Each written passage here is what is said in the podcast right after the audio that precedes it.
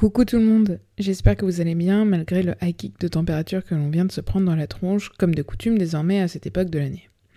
Perso, je le vis toujours un peu mal, vous comprendrez pourquoi ensuite, mais je suis tellement contente de vous retrouver que ça passe. Pour ce troisième épisode de Madame Rima parle, hésité entre vous donner ma vision du zodiaque, très rattachée à mon enfance et à mon adoration pour la nature, et entrer dans le dur, en vous racontant la motivation ultime qui m'a poussé à créer Madame Rima. Pour rappel, Madame Rima, c'est mon alter ego qui vous emmène à la découverte de votre monde intérieur avec l'aide de vos émotions. Car penser c'est bien, mais ressentir c'est bien aussi, et c'est le credo que je développe en utilisant tout plein de pratiques énergétiques et ésotériques pour vous accompagner quotidiennement parler à votre cœur sans passer par votre cerveau. Tout ça pour vous réaligner avec votre moi profond, vous accorder ce dont vous avez besoin et vous kiffer sous toutes vos coutures.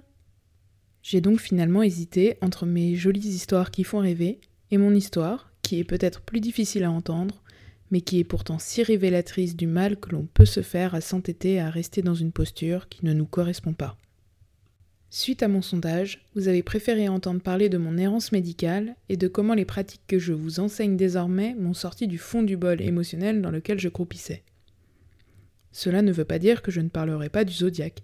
J'aime toujours autant parler de la nature et des vibes, mais aujourd'hui on parlera de trucs un peu moins poétiques, on va dire. Alors sans plus attendre, voilà l'histoire du premier soubresaut de geste de foule bienveillance envers moi-même. Le 17 novembre 2016, j'ai été agressée sexuellement. J'ai subi un stilfing, c'est-à-dire un retrait non consenti du préservatif pendant l'acte sexuel de la part d'un homme en qui j'avais alors pleinement confiance. Suite à cette agression, j'ai développé une réponse post-traumatique sous forme d'auto-punition. Moi qui n'avais jamais vraiment apprécié les rapports sexuels sans lendemain, je décidai de dire oui à n'importe qui, malgré les douleurs que je ressentais pendant chaque acte, dans une logique foutu pour foutu, totalement assumée. En janvier 2018, ma gynécologue m'a diagnostiqué une vulvodynie, après 4 mois à soigner une mycose vaginale d'abord récalcitrante, puis sans doute inexistante. 4 mois de galère, de soins quotidiens et loin d'être anodins pour mon corps, et de crise de larmes aux toilettes à constater que mes symptômes mycosiques ne disparaissaient pas. Ce pourquoi ces symptômes ne disparaissaient pas, c'est parce que la mycose n'avait été que la cerise sur le gâteau pour mon corps, qui portait déjà très certainement les premiers symptômes de la vulvodynie. Cette mycose n'avait donc été que le révélateur d'un trauma plus profond, celui que je faisais subir à mon corps depuis des années, c'est-à-dire ne pas l'écouter. Comme vous, en tout cas la majorité d'entre vous, je ne savais pas ce que c'était que cette maladie. Le problème, c'est que j'avais l'impression que ma gynécologue non plus. Elle m'indiquait le nom d'une association, les Clés de Vénus, qui n'avait alors pas le site internet qu'on lui connaît aujourd'hui. Même si celui-ci n'est pas encore totalement complet, il l'est beaucoup plus qu'à l'époque, où les informations se résumaient à trois pauvres onglets à moitié remplis, et où il était évoqué les symptômes de différentes dyspareunies, c'est-à-dire des douleurs éprouvées par les femmes lors des rapports sexuels, et aussi une définition de vulvodynie extrêmement vague. Pour le coup, cette définition reste encore aujourd'hui aussi vague qu'à l'époque, car la vulvodynie est encore extrêmement mal connue et malheureusement encore très peu étudiée. Ainsi, elle est pour le moment définie comme une douleur vulvaire persistante, c'est-à-dire qu'elle dure plus de trois mois, sans cause identifiable. Elle résulte d'un dysfonctionnement du système de modulation de la douleur. Fin de citation. Bien plus tard, en m'y intéressant de plus près et en échangeant avec des personnes atteintes de vulvodynie, nous avons pu conclure que celle-ci pouvait prendre de multiples formes et que malheureusement pour le moment, il est encore très compliqué de se soigner avec une formule magique standardisée. Pour ma part, la vulvodynie se manifeste par des symptômes mycosiques, c'est-à-dire des sécheresses et des démangeaisons, sans qu'aucune mycose ne soit présente en réalité. Pour vous donner une idée, imaginez que ça vous tire, que ça vous chauffe et que ça vous gratte un petit peu tout le temps avec des crises random au moment des pics de chaleur à Paris par exemple. Tout ça pour vous dire que je ne savais pas trop pourquoi on m'avait envoyé sur ce site internet suite à ce diagnostic. Et j'ai donc très vite abandonné la piste de me rapprocher des clés de Vénus. Dommage, car elle m'aurait sans doute aidé. Mais j'étais alors trop timide et presque honteuse d'avoir cette maladie pour trouver de l'aide par moi-même en écrivant un mail au contact de l'association. En parallèle, lors de mon diagnostic, ma gynécologue m'a également recommandé deux praticiens, un sexologue et une kinésithérapeute, afin de prendre ma nouvelle maladie à bras le corps. Malgré la nouvelle un peu assommante, j'étais soulagée d'avoir un diagnostic et entamé alors un suivi avec ses soignants, bien décidée à en finir avec mes problèmes. Aussi bien chez le sexo que chez la kiné, j'arrivais pour le moins stressée. À l'époque, j'étais encore bloquée dans un état mental que j'appelle maintenant le syndrome de la bonne élève. J'avais de ce fait beaucoup de mal à m'affirmer et à poser mes limites sur ce qu'il était ok ou non de me dire ou de me proposer dans le cadre d'un suivi médical. Je me plaçais très rapidement comme la petite stagiaire qui n'a pas encore compris la vie, et qui de ce fait faisait tout au mieux pour satisfaire ces deux professionnels afin de faire avancer mon cas. Je me suis donc vite retrouvée à écouter des propositions de la part de mon sexologue du type Il ne faut pas diaboliser les hommes, il faut un peu se forcer alors que j'étais encore dans le trauma de mon agression sexuelle, et sous le choc de me cogner une maladie complexe et encore fortement incomprise suite à cette agression. Alors que j'expliquais ma peine à trouver des hommes prêts à prendre le temps lors de rapports sexuels, dans un simple respect du consentement et du plaisir des personnes impliquées, j'avais le droit à un hashtag not all men des plus insupportables. J'ai pourtant persisté, comptant l'argent dépensé dans ces séances, c'est-à-dire 75 euros x 2 par mois pendant 7 mois, en me disant que ça payerait sûrement un jour. En parallèle, ma kiné était quelqu'un de très prise. Un peu paralysée par l'appréhension lors de ma première séance, il s'agit quand même de laisser une inconnue vous pénétrer avec ses doigts, mais apparemment j'étais un peu chochotte, je me laissais un peu aller à mes émotions et mettais un peu de temps à expliquer mon histoire. Elle me calma très rapidement en m'expliquant que son métier était uniquement de travailler la partie mécanique et consistait donc seulement à me faire serrer ou desserrer mon périnée en cadence. J'ai donc fermé ma gueule de fragile et obtempéré.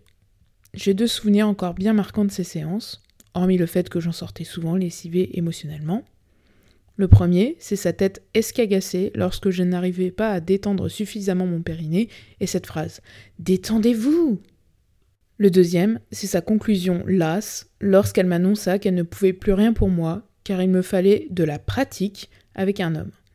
Revenez me voir lorsque vous aurez un copain. Sur le coup, je vous avoue que j'ai été soulagée de ne plus avoir à me traîner dans son cabinet.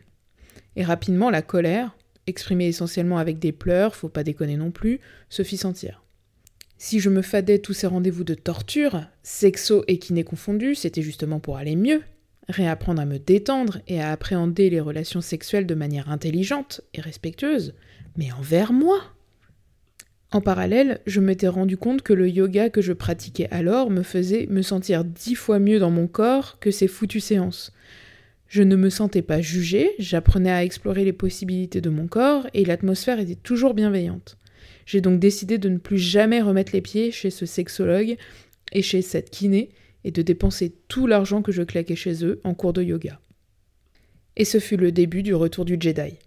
Le studio de yoga est alors devenu le seul endroit où j'avais l'impression que mon corps était doué à quelque chose et que ma tête laissait de côté sa rumination. Je prenais un cours littéralement tous les jours. Je reprenais contact avec mon corps, avec douceur mais également confiance. J'étais fière de constater chaque jour les progrès que je faisais, les postures de force que j'arrivais à effectuer, même si les inversions continuaient à m'effrayer. J'aimais ces moments d'effort intense, mêlés à une bienveillance calme, enveloppante, à l'image des body scans où l'on appréciait simplement la douceur du contact de l'air au creux de notre nombril, comme si cet endroit du corps était le plus incroyable du monde. Il y avait deux personnes qui se soignaient alors, la femme agressée et la petite fille ronde à lunettes qui était toujours choisie en dernière au moment de constituer les équipes de sport. Au-delà de l'aspect purement physique, le yoga véhicule avant toute chose une spiritualité, une volonté de trouver le juste équilibre pour soi et ainsi vivre sa vie en paix avec soi-même avec un véritable amour pour soi.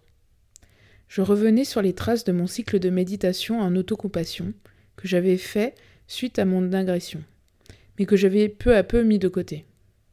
À l'époque, je pense que le mouvement était indispensable pour moi, pour apprendre à habiter mon corps et à le respecter de nouveau. Chaque moment sur le tapis était un moment où je m'autorisais à me donner l'amour que je m'interdisais par ailleurs. Au boulot, lorsque je n'osais pas m'exprimer, et évidemment à chaque fois que je choisissais d'entretenir une relation plus qu'amicale avec un homme qui ne souhaitait pas nourrir notre relation de manière équilibrée. Je me rappelle d'ailleurs d'un massage du troisième œil effectué par une prof lors d'un shavasana en fin de cours, où les larmes se sont mises à couler toutes seules sans que je ne puisse rien y faire. Mon corps s'exprimait, et j'étais de plus en plus apte à écouter ce qu'il avait à me dire. À travers le yoga, je retrouvais aussi une forme de liberté d'être, je ne regardais plus mon corps comme une machine à perfectionner, à rendre plus mince, plus tonique, plus musclé, plus beau, mais je l'appréciais pour ce qu'il savait faire, mais également ce qu'il était en train d'apprendre. J'appréciais le chemin pour arriver à maîtriser une posture, sans pour autant m'en vouloir lorsque j'étais dans un jour sans et que je n'arrivais pas à faire une posture que je maîtrisais habituellement. Et puis, il y avait les symboles, l'imaginaire. J'étais tour à tour arbre, corbeau, pince, charrue, aigle ou lion. Je me transformais au gré des mouvements, me sentant connecté à ces images, à ces animaux et aux légendes autour. Dans cet univers bienveillant et fantastique, je me sentais libre et vivante. Je me sentais protégée, capable d'être moi-même, sans risquer un jugement, et libérée de cette nécessité de rentrer dans le moule, peu importe lequel, mais un moule qui coince. Mon monde intérieur était apaisé, libre de se nourrir et d'être tel qu'il souhaitait être. Le yoga a été ma porte d'entrée vers la connaissance des chakras, des énergies, et donc ensuite du Reiki que je vous propose en séance individuelle. Le Reiki, à son tour, m'a ouvert la porte au tarot, me permettant de me relier aux messages subtils, de me laisser aller à mon intuition pour écouter mon cœur. L'astrologie m'a permis de mieux comprendre ces émotions contradictoires qui s'expriment parfois tout en même temps, et de me relier plus intensément au cycle naturel que j'admirais tant étant enfant. Enfin, la méditation olfactive m'a permis d'ancrer ces émotions et ces réflexions subtiles, me gardant ainsi les pieds sur terre lorsque je cogite trop, en me rattachant immédiatement à mes sensations et à mon monde émotionnel. Ce processus a mis à peu près trois ans à se mettre en place, parce que je suis partie en croisade. Je n'avais pas de guide au départ, hormis ma loyauté envers moi-même, et les étapes ont été nombreuses et pas forcément toujours heureuses. Pourtant, toutes ces pratiques ont été ensuite des guides successifs, pas toujours en même temps, pas toujours avec autant d'intensité, mais leur association m'a aidé à me comprendre et à reprendre ensuite d'autres formes d'aide, comme la thérapie, mais également la kiné, avec une personne extrêmement bienveillante et compétente pour traiter des dysparonies. Le fait d'être passé par ces pratiques énergétiques, intuitives, ésotériques, ont mis mon cerveau sur pause pour observer mon cœur sans jugement, en accueillant simplement. C'est en constatant le bien que m'ont fait ces pratiques que j'en suis venu à les partager à ma sauce pour aider les personnes qui sont coincées dans leur vie et peut-être dans leur corps aussi, comme je l'étais à l'époque. Et ce, sans passer par le cerveau, qui est le premier à réprimer toute idée de bienveillance envers soi lorsqu'on est bloqué dans ce type de schéma. Finalement, c'est la magie de ces pratiques qui m'ont fait prendre conscience de ma magie intérieure, et c'est ça que j'ai envie de vous faire découvrir. Si tu as aimé cet épisode et que cela te donne envie d'aller plus loin, N'hésite pas à le liker, à t'abonner au podcast et à me suivre sur les réseaux, notamment sur Instagram où tu retrouveras du contenu sur mes pratiques et beaucoup de rêves et de bêtises. Tu peux également télécharger les deux guides que j'ai écrits. Il y en a un pour apprendre à te repérer dans ton thème astral et l'autre sur la connaissance des huiles essentielles. Tu peux également faire un tour sur mon site internet pour réserver une consultation avec moi, j'en serai ravie. Tous les liens sont dans la description de l'épisode. Et si l'idée de redécouvrir tes émotions te rend aussi dingue qu'un acarien au salon de la moquette, tu peux d'ores et déjà prendre rendez-vous pour un call découverte gratuit pour échanger sur tes besoins et voir en quoi mon programme peut t'aider à te reconnecter à tes émotions. J'espère que cet épisode un peu évi t'a plu et que tu as pu potentiellement te sentir moins seul avec tes propres problèmes. Si j'ai pu m'en sortir, je suis sûre à 1000% que cela est possible pour toi aussi. Il faut simplement te donner les moyens de croire en toi. En tout cas, c'était un gros step pour moi de raconter tout ça dans ce podcast. Je suis vraiment heureuse d'avoir mis en libre service mon expérience de vie. Je vous embrasse bien fort et vous dis à la semaine prochaine pour un nouvel épisode. Gros bisous